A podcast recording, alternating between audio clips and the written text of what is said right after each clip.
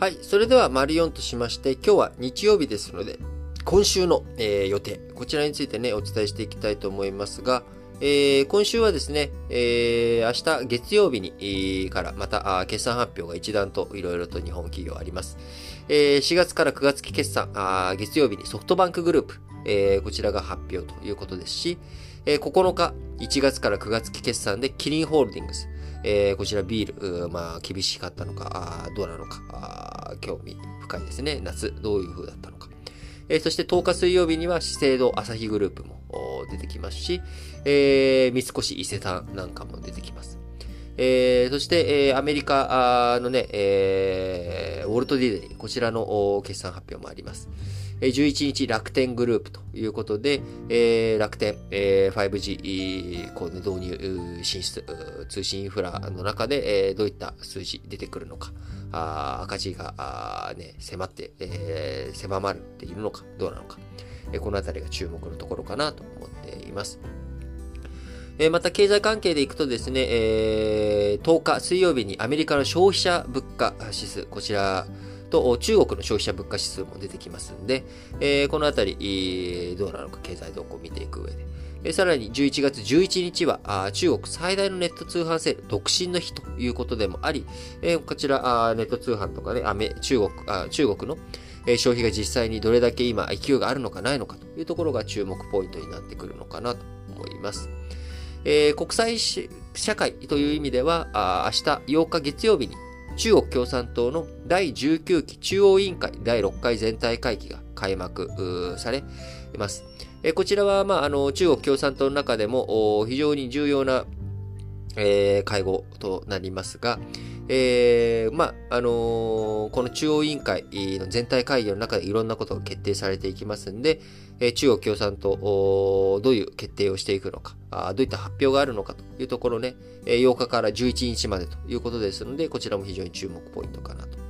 え、そして週末に近い12日金曜日、え、こちらではアジア太平洋経済協力会議 APEC の首脳会議がオンラインで開かれます。えー、こちらでもですね、多分、あの、脱炭素をめぐった会話とか、まあ、貿易、新型コロナからどういうふうに、え貿易の活性化あ、戻していこうかというような、まあ、こういった話が重点的になっていくのかなと思いますけれども、まあ、APEC の枠組みの中で、えー、まあ、アメリカとか中国とか日本、えー、どういった話し合いがなされるのかというところが注目ポイントかなと思います。えそして今週、日本にとってのやっぱり最大の話題というのはですね、えー、11月10日水曜日に特別国会が召集されます。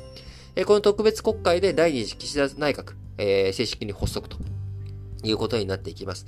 えー、顔ぶれ大きくは変わらないと思いますが、まあ、今日丸2でお伝えしました通り、外務大臣がね、えー、林さんに変わるだろうということでお伝えしておりますけれども、あの、やっぱりその発足後の会見、えー、ここで経済対策含めてどういうふうに外交をやっていくのかというところもね、外交や経済、え、どういうふうに向き合っていくのか、え、そして、え直近のね、経済対策だけじゃなく、来年度予算、どういうふうに考えていくのかというところについてもやはり注目されていく。えー、年末に迎えて税制改正、えー、どういうふうにしていくのか。あるいは予算をどういうふうにしていくのかという、まあ、こういった具体案、具体的な話がますます出ていくんだろうなということで、えー、この1週間あというのはですね、日本のまず足元の経済、景気がどうなのかという企業業績の数字をしっかりと見ていく1週間となり、えー、またアメリカとか中国の物価、えー、こちらの動向を見極められるようなね、まあ、そういった数字が出てくる、そんな1週間だというところ。えそして、えー、国際的な政治という意味では中国、えー、大きなあ会議がね、共産党の大きな会議がありますよと。えー、そして APEC という国際会議がありますよということですね。で、最後、さっきも言った通り、え、岸田政権、え、岸田政権が第二次岸田内閣が発足するということで、まあ、それを踏まえて今後、どういうふうな動きになっていくのかというところで、まあ、この年末に向けての、まあ、最初、